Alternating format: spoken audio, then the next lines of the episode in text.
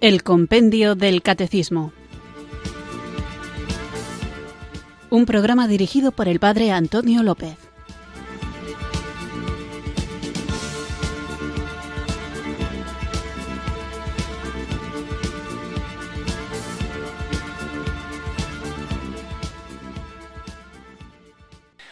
Muy buenas tardes, queridos oyentes de Radio María. Recibido un cariñoso saludo desde Irurzun en Navarra, quienes sintonizáis una tarde más esta radio que cambia vidas, esta emisora de la Virgen, Radio María, para escuchar el programa El Compendio del Catecismo, nuestro espacio diario de formación católica en el que tratamos de conocer la fe que queremos vivir, compartir y defender.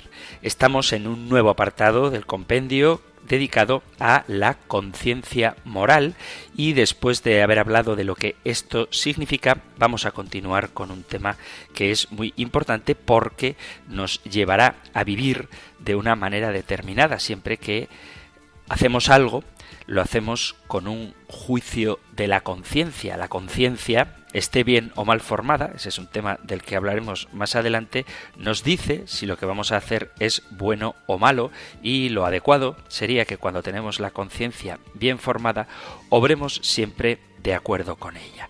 Por eso, porque la vida cristiana es algo más que puras ideas religiosas, que ciertamente hay una idea de Dios, una idea de la trascendencia, una idea de lo que es el bien y del mal, pero todas estas ideas luego tienen que concretarse en una vida. Si Dios es de un modo determinado y se nos ha revelado de un modo determinado, nosotros debemos obrar, debemos actuar de un modo determinado en consonancia de acuerdo con aquello que nosotros creemos. Por eso creo que hay que evitar esa tentación que a veces se hace muy presente de tener ideas muy claras y muy bonitas que luego no se traducen en una vida que acompañe la creencia que nosotros tenemos. Por eso el que cree que Dios es amor debe vivir fundando como criterio último de todas sus obras la vivencia del amor. Si creemos que hay una vida eterna, debemos vivir conscientes, practicando esa transitoriedad de la vida que tenemos ahora, aspirando siempre a la bienaventuranza eterna, que es el destino al que Dios nos llama. Si creemos que todos los hombres somos hermanos, que tenemos un Dios Padre, que tenemos una dignidad común, nunca estaría permitido, bajo ninguna circunstancia, obrar en contra de esa convicción.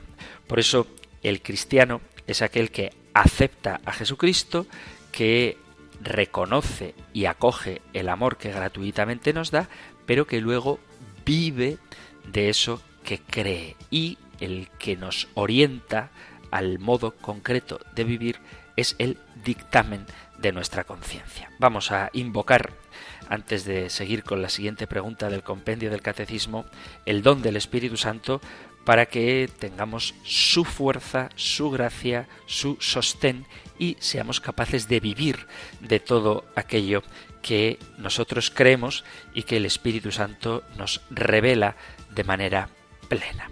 Invoquemos pues el don del Espíritu de Dios. Ven Espíritu. Ven Espíritu, ven Espíritu.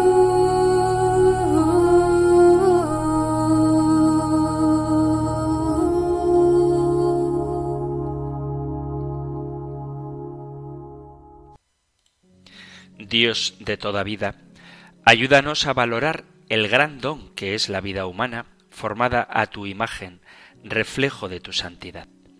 Ayúdanos a reconocerte en todos los que has creado, niños todavía no nacidos, familias afectadas por la pobreza y la guerra, personas de habilidades diferentes, personas de otras tierras y todos los que son víctimas del odio o el racismo.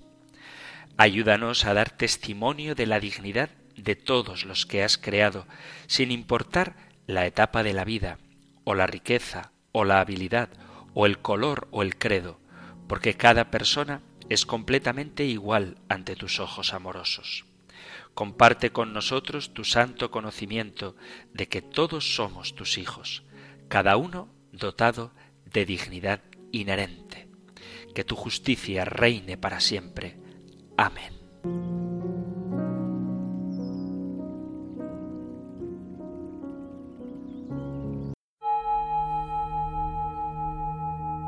Ven Espíritu, ven Espíritu, ven Espíritu.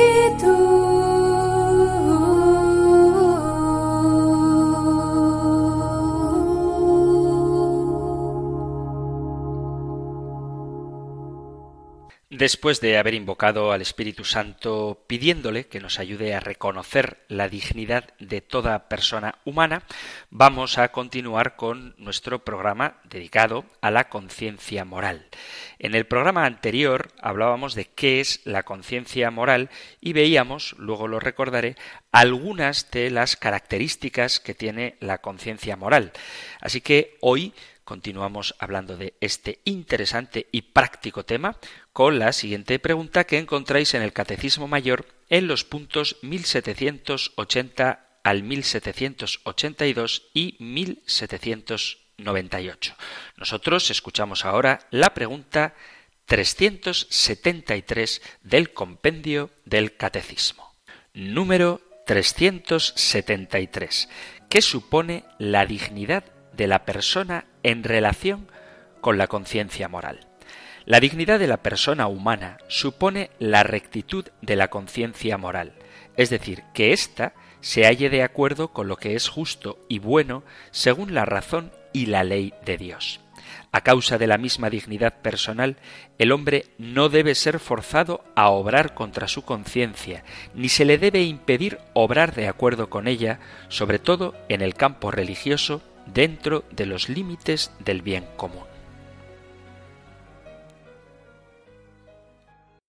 Esta pregunta del compendio del catecismo a propósito de la dignidad de la persona en relación con la conciencia moral es muy importante y muy práctica, como todos estos programas de la vida en Cristo, porque a menudo se suele decir y en sentido estricto es cierto, pero hay que matizarlo, que no se puede juzgar a nadie, que cada uno obra de acuerdo con su conciencia.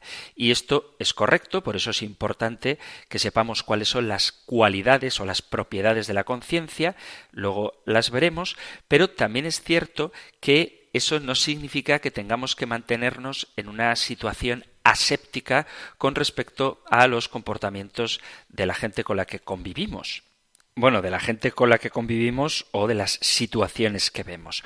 Porque hay que distinguir lo que es juzgar a una persona, juzgar a alguien, que no debemos hacerlo, de juzgar un comportamiento, de juzgar un acto. Hay que amar sobre todas las cosas a todas las personas, porque eso es lo propio del cristiano, amarle de verdad, amarle sinceramente, pero eso no significa que no debamos valorar moralmente la objetividad de los actos que las personas a las que amamos realizan. Es decir, el cristiano no puede, no debe nunca juzgar y desde luego tampoco condenar a nadie, absolutamente a nadie. La Iglesia, la Iglesia católica, nuestra Iglesia, se declara incapaz de juzgar lo que hay en el corazón y en la conciencia de quien quiera que sea. Y la Iglesia afirma esta imposibilidad con una frase en latín que seguramente habréis escuchado, que es de internis neque ecclesia, de internis neque ecclesia, que quiere decir o se puede traducir como que sobre la conciencia, sobre las realidades internas, ni siquiera la Iglesia puede juzgar. Solamente Dios conoce lo que hay en el interior de cada conciencia y solamente Él puede juzgarnos y de hecho lo hará. Pero existe una diferencia entre juzgar a una persona y juzgar los actos específicos realizados por esa persona. Aunque sea humanamente imposible juzgar las intenciones, es perfectamente posible juzgar un acto sea una palabra, una obra o una omisión concretos y declararlos como moralmente buenos o malos. Al final, así como es una verdad básica de la fe cristiana que sólo Dios escruta lo íntimo de los corazones y que sólo Él puede juzgar las conciencias, también es una verdad básica de la fe cristiana que Dios es la suma bondad, la suma verdad, la suma belleza y la unidad absoluta y que todo aquello que atenta contra la bondad, la verdad, la belleza y la unidad es objetivamente algo moralmente malo. Dicho de otra forma, la verdad, la bondad y la belleza no son relativas, como si cada uno pudiera decidir por sí mismo lo que es bueno o malo. Y todo aquello que atenta contra la verdad, la bondad y la belleza objetivas se puede calificar como moralmente malo, sin que eso signifique que quien realiza esos actos moralmente malos pueda ser tachado, pueda ser juzgado como malo. No se puede juzgar a una persona porque nosotros no sabemos lo que hay en su interior, pero se puede juzgar sobre lo que hace, sobre lo que dice o sobre lo que deja de hacer y deja de decir, porque su actuación es objetiva. Y ya hemos hablado de que todo acto moral tiene una dimensión objetiva. Y esa sí se puede valorar moralmente. Nosotros los cristianos tenemos la norma de amar al pecador, pero odiar el pecado. Y en esta lógica, muchos cristianos a veces se confunden tanto porque califican a quien obra mal como si fuera malo, es decir, le juzgan, como también la situación inversa, que quizás sea la que más prolifera en nuestra cultura actual, y es la de decir, no, yo no puedo juzgar a nadie, tú no debes juzgar a nadie, eso es cierto, pero sí puedes valorar moralmente el objeto de esa acción. Creo que esto es importante. No se trata de dejar a cada uno en la indiferencia, en el sentido de que hagan lo que hagan, yo no puedo meterme en eso, sino que sin dejar de amar a la persona que comete un acto moralmente desordenado, se puede valorar ese acto. Creo que me explico. Hay que distinguir el acto objetivo de la conciencia, de la intención, de la libertad que tiene quien lo ha cometido.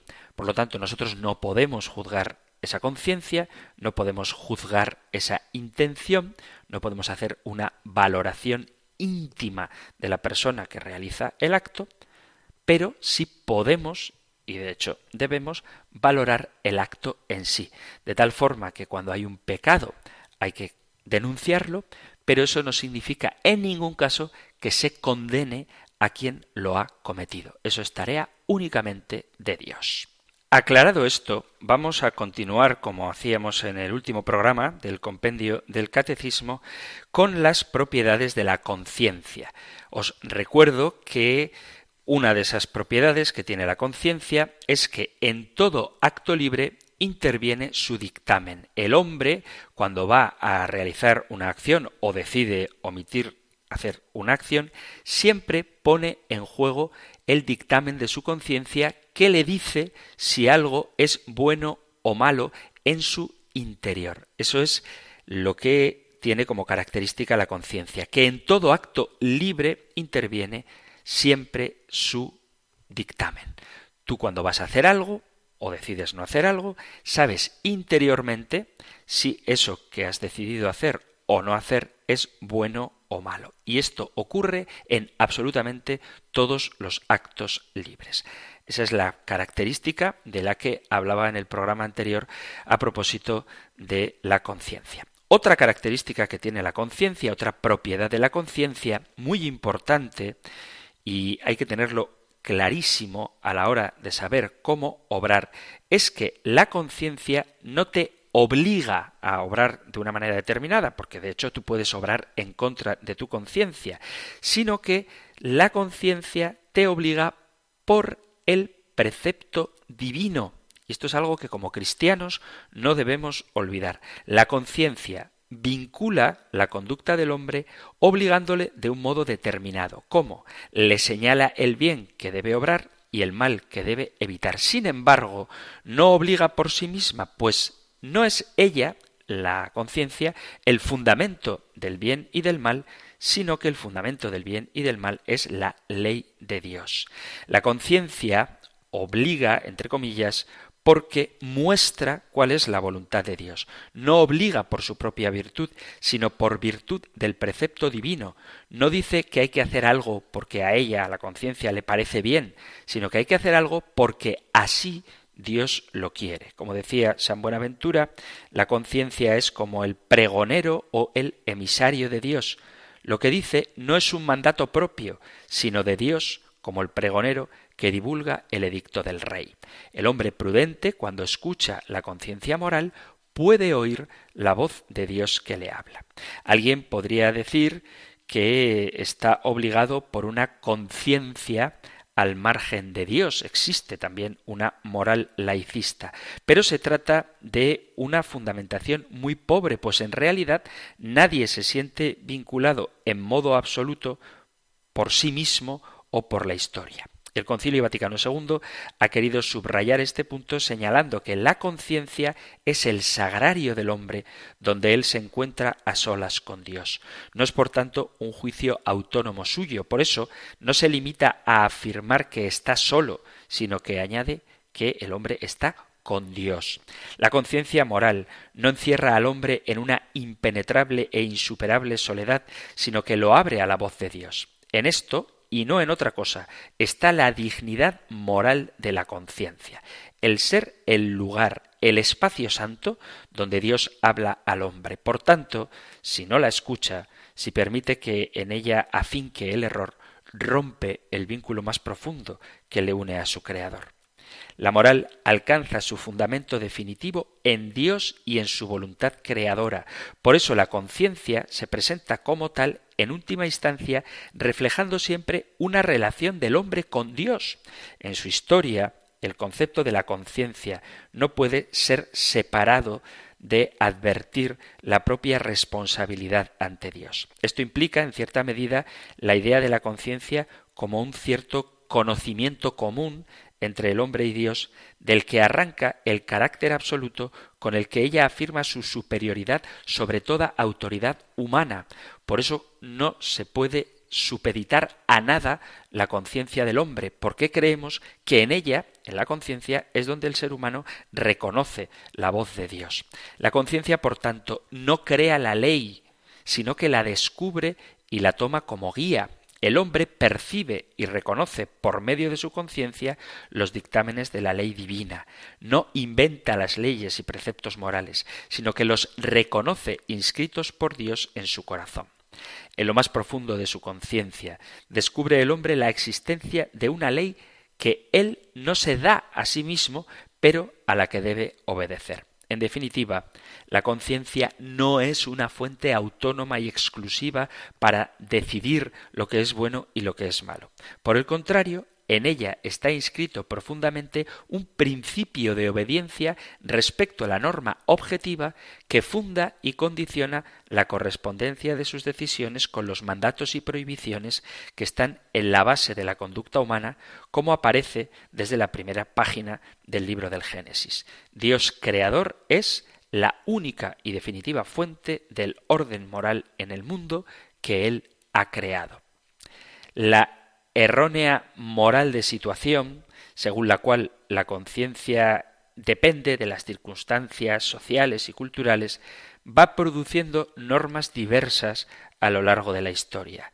Ese error depende de una filosofía que no admite verdades perennes y eternas, es decir, el relativismo, de cuya crítica hablaremos, si Dios quiere, un poquito más adelante, cuando tratemos el tema de la ley. Ya hemos hablado del relativismo moral, pero es un tema tan interesante y que está nuestra cultura tan imbuido de él que creo que nunca será demasiado lo que reflexionemos sobre ello. En la actualidad, el modo más frecuente de presentar esta idea del relativismo es afirmar que ni la naturaleza ni la revelación pueden contener normas que no puedan ser cambiadas y que sólo una razón desde la metafísica y desde la fe puede dar respuesta a los nuevos interrogantes sobre el hombre que la ciencia y el progreso nos presentan. Según la ética de situación, el hombre lanzado a la existencia carece de cualquier tipo de apoyo en sus decisiones morales, tanto en las leyes como en las normas generales, debiendo estar abierto a lo que en cada situación reclamaría de él cualquier sugerencia personal, circunstancial o dictada, según él, por el Espíritu Santo. Esta ética de situación conduce irremediablemente a un subjetivismo.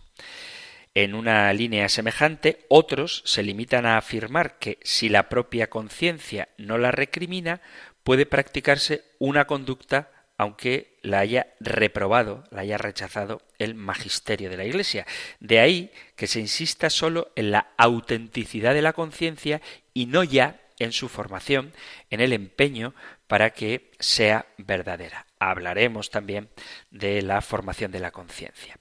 Pero ocurre que cuando surge un conflicto real entre la conciencia propia y las disposiciones del magisterio, habrá que distinguir cuidadosamente si se trata de una ley divina contenida o no en el Nuevo Testamento o de una ley eclesiástica o civil, juzgando en cada caso el valor de dicha ley con el fin de discernir la obligación en conciencia que brota de esa ley. Pero es totalmente inadmisible el supuesto de que la conciencia está siempre por encima de la norma, sino que al contrario, en el caso de que se trate de una ley justa o de una disposición autorizada, la conciencia está obligada a aceptar la norma.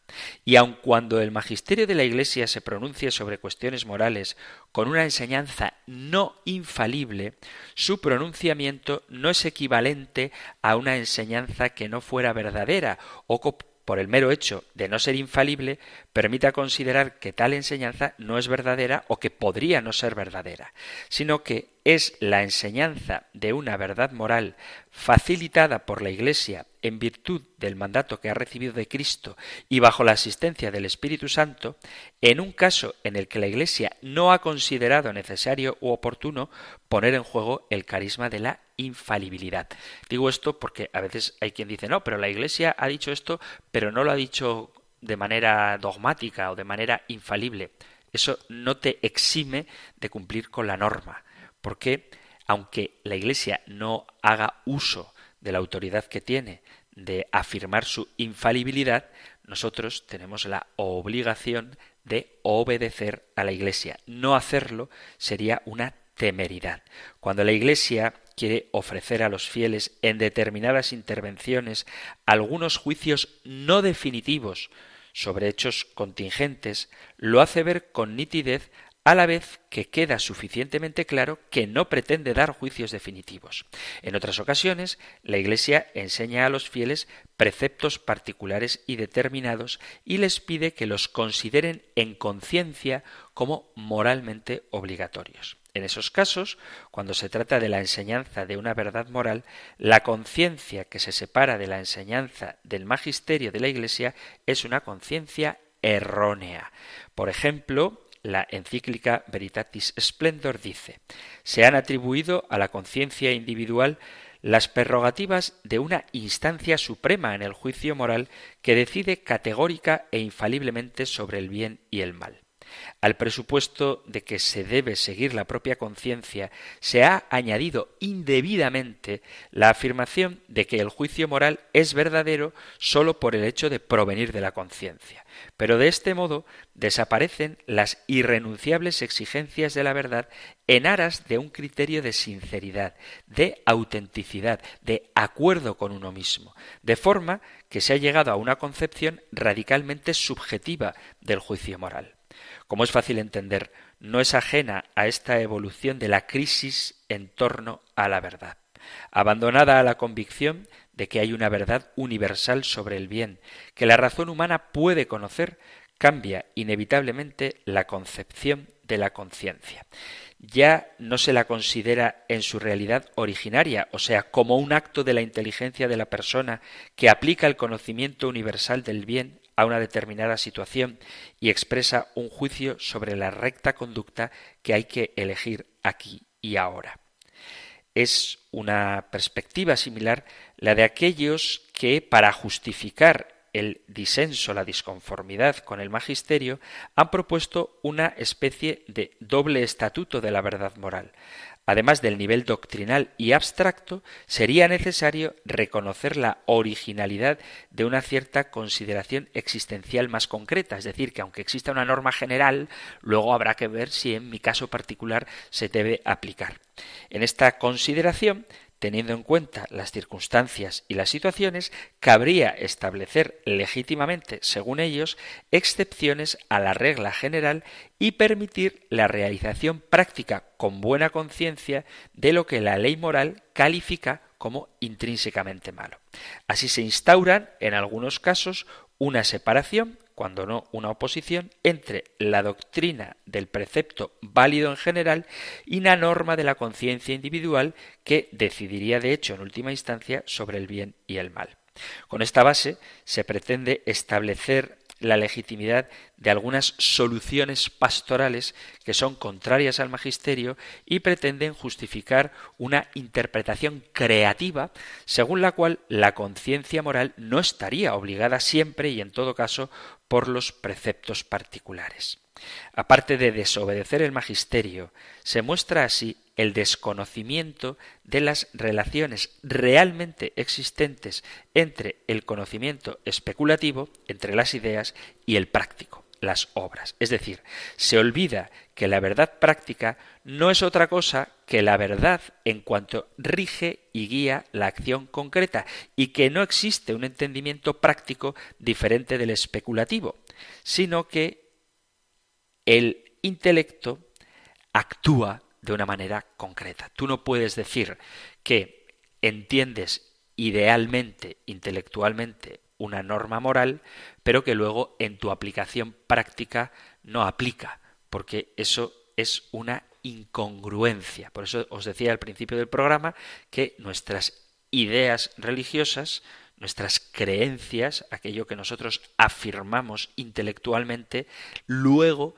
en coherencia con ellas, deben hacerse prácticas. Por ejemplo, no podemos decir que creemos que el matrimonio es expresión del amor de Cristo hacia su Iglesia y signo de la fidelidad permanente de Dios, diciendo esto afirmamos algo hermoso, bello y verdadero, pero que hay que entender que en ciertas circunstancias la Iglesia debería favorecer el aborto, digo el aborto, perdón, debería favorecer el divorcio.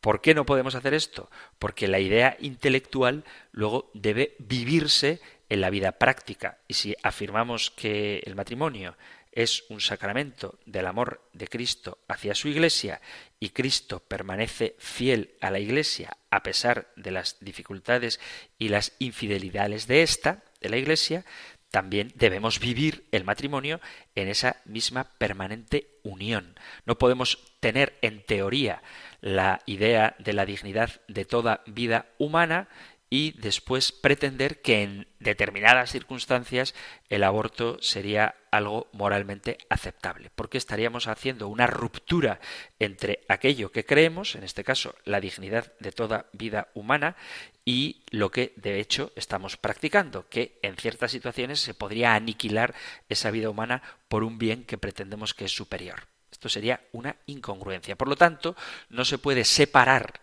la norma moral especulativa, teórica, si queréis llamarlo así, de la vida moral práctica, porque forman parte la una como consecuencia de la otra y la otra como fundamento de la una. Es decir, lo que nosotros pensamos es el fundamento teórico de lo que vivimos y lo que vivimos encuentra su fundamento en lo que pensamos. Y no es sano ni realista vivir una incongruencia entre el modo de pensar y el modo de obrar. Y ojo que no me estoy refiriendo ahora a las situaciones de debilidad moral que a veces nos hacen ser incoherentes, sino que estoy hablando de esa moral de situación que pretende justificar, es decir, autorizar, hacer moralmente bueno en un caso concreto actos que el magisterio, la enseñanza de la Iglesia,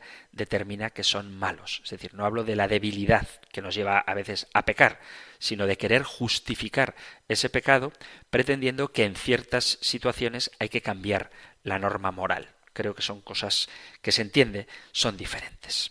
Vamos a hacer una breve pausa musical ahora y continuamos hablando de la conciencia moral y de sus propiedades para que sepamos entender qué significa eso de que nadie puede juzgar la conciencia de otra persona. Porque si no conocemos qué es lo que entendemos por conciencia, difícilmente seremos capaces de vivir esto.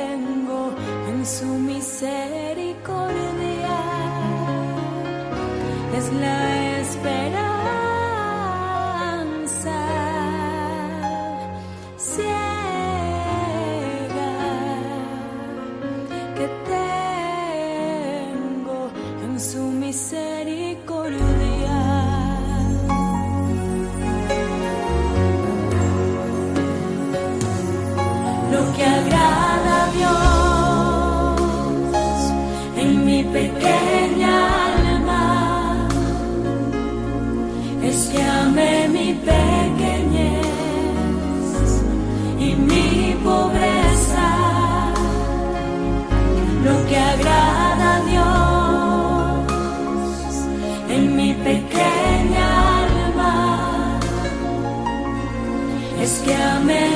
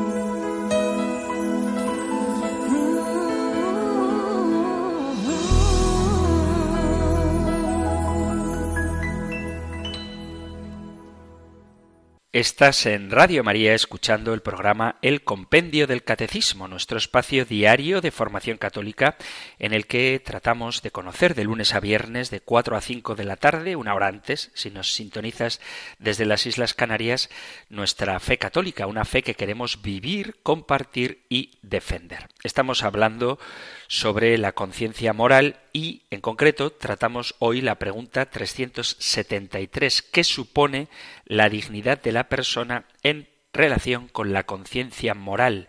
Veíamos cómo la conciencia es algo íntimo que nadie, ni siquiera la Iglesia, juzga, por lo tanto no podemos juzgar lo que hay en el interior del hombre, pero sí la objetividad de sus actos. Y también estábamos viendo, para comprender bien qué es la conciencia, cuáles son algunas de las propiedades de ésta. Decía que en todo acto libre interviene el dictamen de la conciencia y estábamos hablando antes de la pausa musical de cómo la conciencia no obliga por sí misma, sino en virtud del precepto divino. Lo que estábamos comentando es que la conciencia obliga no por ser un pensamiento del sujeto, sino porque éste, el hombre, con su inteligencia, descubre el orden intrínseco del ser, es decir, el orden moral objetivo o, dicho de otra manera, el plan de Dios. Solo en esa medida la conciencia es voz de Dios porque reconoce el orden divino. Pretender como hacen algunos, por ejemplo, en la moral de situación, otra cosa distinta es caer en un absurdo. ¿Dios habla acaso a los hombres de manera contradictoria? ¿Se contradice a sí mismo? ¿Prohíbe hacer una acción aún a costa del martirio, mientras que se autoriza a otros, incluso se les exige realizar la misma acción por la que otro ha ido a la muerte en fidelidad a la revelación. No es posible demostrar la identidad de todo el juicio de la conciencia de forma aislada o individual con la voz de Dios. La conciencia es ciertamente voz de Dios, pero lo es en la medida en que nos descubre la ley divina, o si se quiere, es la voz de Dios porque es la luz que Dios nos ha dado para descubrir su voluntad. Por tanto, no se puede pretender que Dios haya revelado su voluntad en la Sagrada Escritura, en la tradición y el magisterio de la Iglesia de una manera objetiva y que luego a un individuo en su conciencia, en su interior, le diga algo que contradice lo que él mismo ha revelado.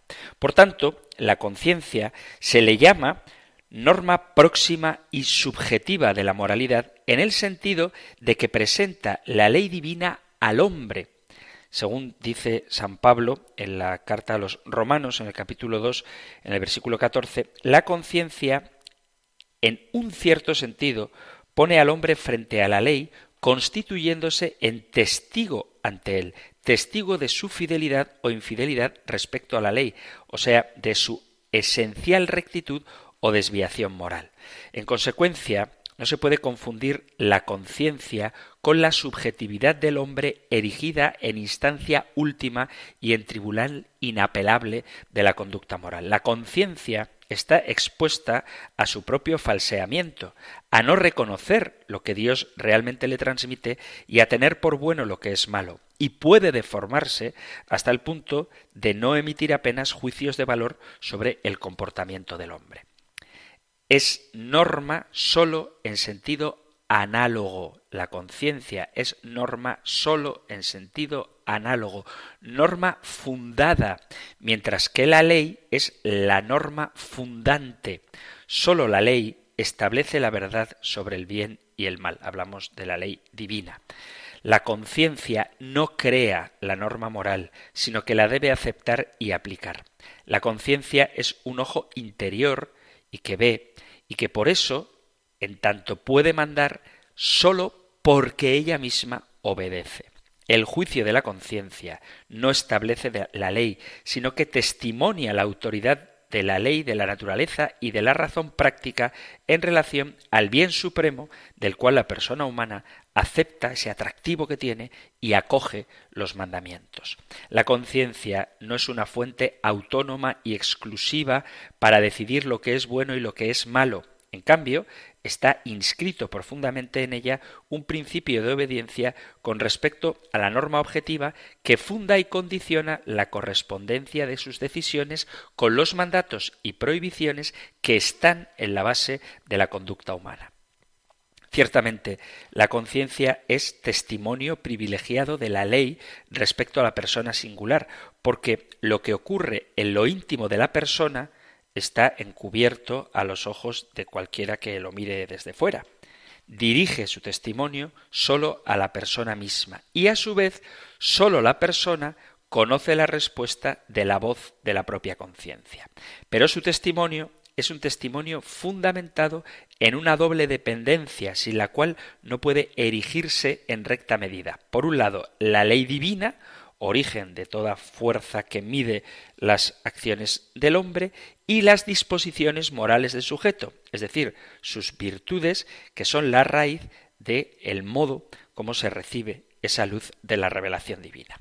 La conciencia no está por encima de las leyes humanas, Sólo su dependencia de la ley divina, de la que también dependen las leyes humanas, hace posible hablar de unos derechos de la conciencia respecto a la ley en la medida en que las aprecia contrarias a la ley divina. El dictamen de la conciencia obliga por encima de los preceptos humanos, debido a que la ley de Dios, a la que se vincula la conciencia, es superior a los mandamientos de los hombres.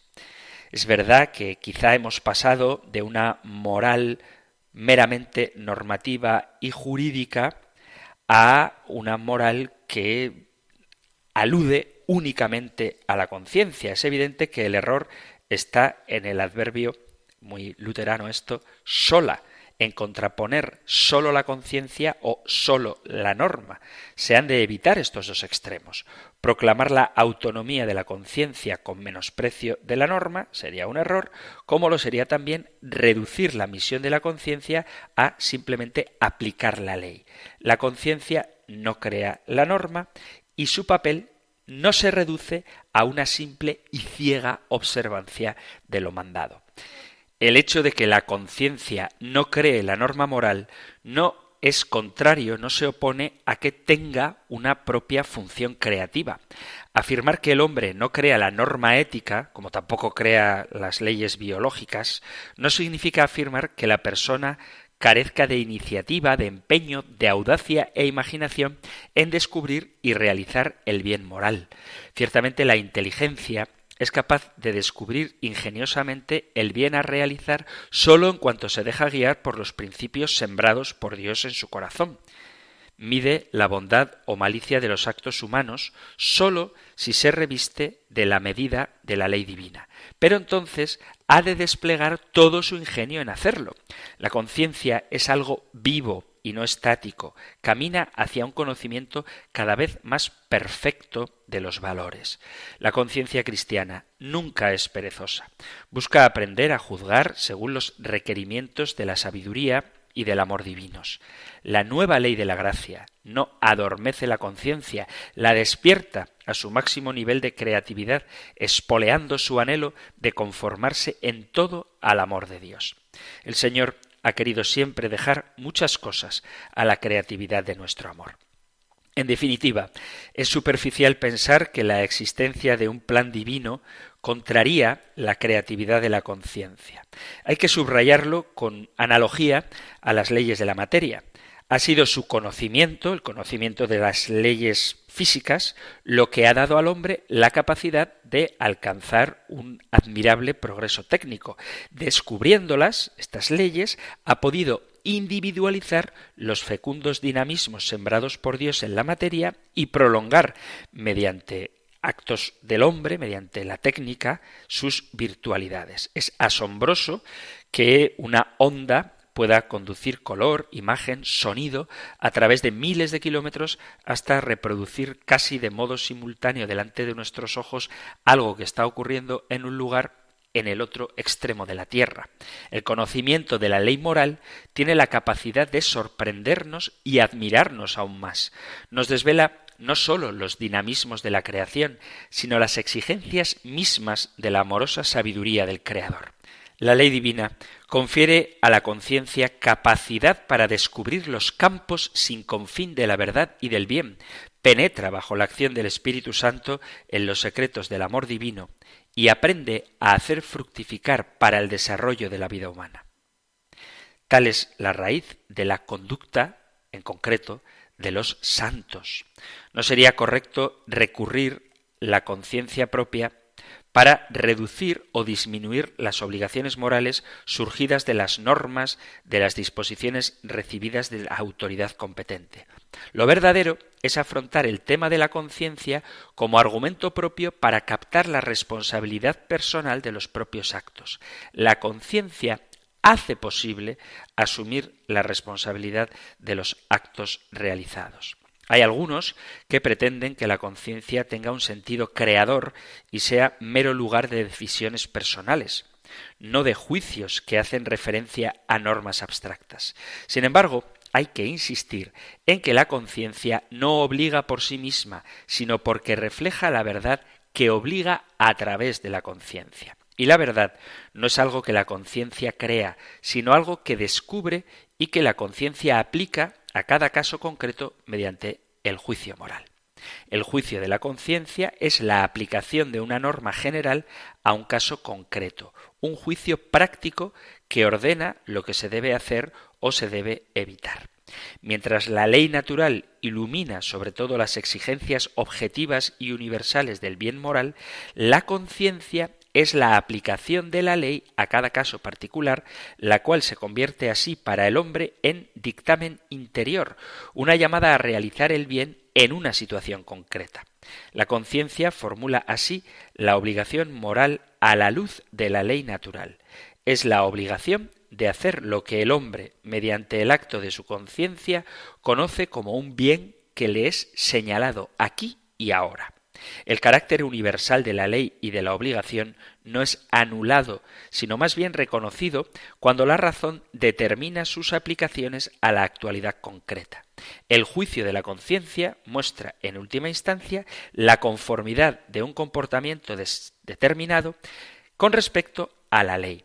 Formula la norma próxima de la moralidad en un acto voluntario, actuando la aplicación de la ley objetiva en un caso determinado. Entonces, para aclarar este concepto, la conciencia es subjetiva en el sentido de que aplica dentro del sujeto a una determinada circunstancia en el aquí y ahora la norma objetiva. Y esto, vuelvo a repetir, no es anular la creatividad. Como ya está dicho lo que hay que hacer, pues entonces yo ya no puedo actuar de una manera diferente. No, antes al contrario. Cuando tú sabes lo que es moralmente bueno, tu conciencia te puede ayudar a desarrollar de una manera nueva, de una manera creativa, el modo de aplicar esa norma objetiva que tu conciencia reconoce como voluntad de Dios de una forma original. El ser humano, por naturaleza, le da forma y sentido a lo creado, y eso es la creatividad. O sea, creatividad no significa inventar. Vuelvo a poner el ejemplo de las realidades materiales. El hombre, en cuanto conoce las realidades materiales, las leyes físicas, es capaz de utilizarlas para crear el desarrollo técnico. Bueno, pues el ser humano, en su conciencia, cuando reconoce el valor objetivo de la ley moral, es capaz de idear formas nuevas de cumplir esa ley. Si tenemos la norma de la caridad, por ejemplo, una persona que se rija en su conciencia por esa norma suprema, sabrá encontrar modos, incluso donde parezca imposible, para hacer práctica en el aquí y ahora esa norma general de vivir el amor. Por ejemplo, la mente creativa de Dios en el Edén se imagina la diversidad de plantas, de seres vivos, animales y paisajes desde lo creado por él mismo. Y desde eso que el mismo Dios ha hecho, hace cosas nuevas. La tierra crea algo diferente y nuevo, como son las plantas. Y esta es la forma de crear de Dios que se repite y se renueva constantemente. Para gestar nuevas ideas, Dios nos ha creado a nosotros. Desde lo creado, sigue creando y extendiendo su reino en el aquí y ahora. Pero para ser capaz de vivir esa creatividad hay que asumir la norma objetiva. Daos cuenta de que Dios nos concede la gracia de tener ideas nuevas, de vivir mejor la caridad, el sacrificio, la oración, solo si aprendimos a ser fieles en lo poco. Alguna vez me suena haber hablado del cardenal Bantuan como él, en su creatividad por amor, tuvo la brillante idea de celebrar misa con unas gotitas de vino y un poco de pan, utilizando como cáliz la palma de sus manos. Eso es creatividad. Eso es dejarse llevar por tu conciencia. No inventar una norma nueva, sino aplicar en el aquí y ahora de forma creativa, guiado por su conciencia, el modo de vivir esa norma que objetivamente nos ha sido dada. La creatividad, también la creatividad en la conciencia, es una cualidad natural del Espíritu Santo. La capacidad de crear no se encuentra fuera de nosotros, sino dentro de nosotros, en nuestra conciencia. Y solamente tenemos que aprender a verla, ser fieles y constantes y tener la convicción de que en nuestro interior corren ríos de agua viva. Y esa agua viva es Jesús mismo que crea algo nuevo desde nosotros, que somos creados.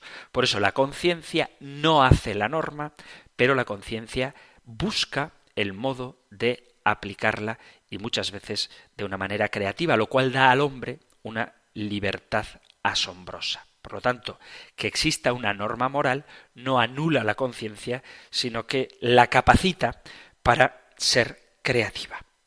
Vamos a dejarlo aquí porque se ha terminado el tiempo para nuestro programa de hoy. Seguiremos hablando de la conciencia y otra de las propiedades que tiene, de la que hablaremos el próximo programa, es que la conciencia puede errar y oscurecerse, aunque su luz nunca se extingue totalmente. Por eso es importante formar una conciencia recta y veraz. Pero, como digo, eso será en el siguiente programa.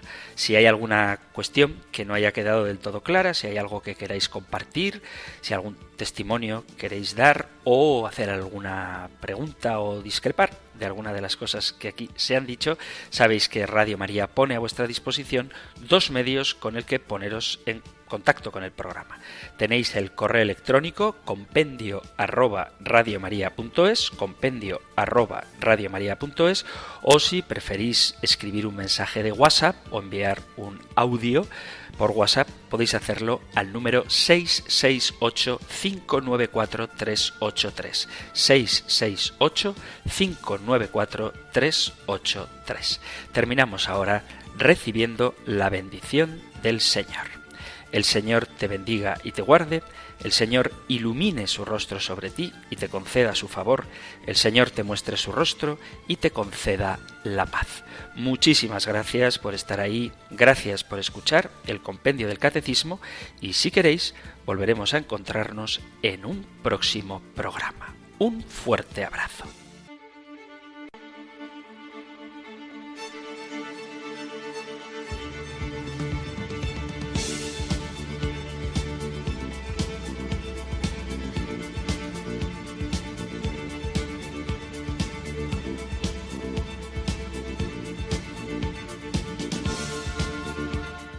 El Compendio del Catecismo. Un programa dirigido por el Padre Antonio López.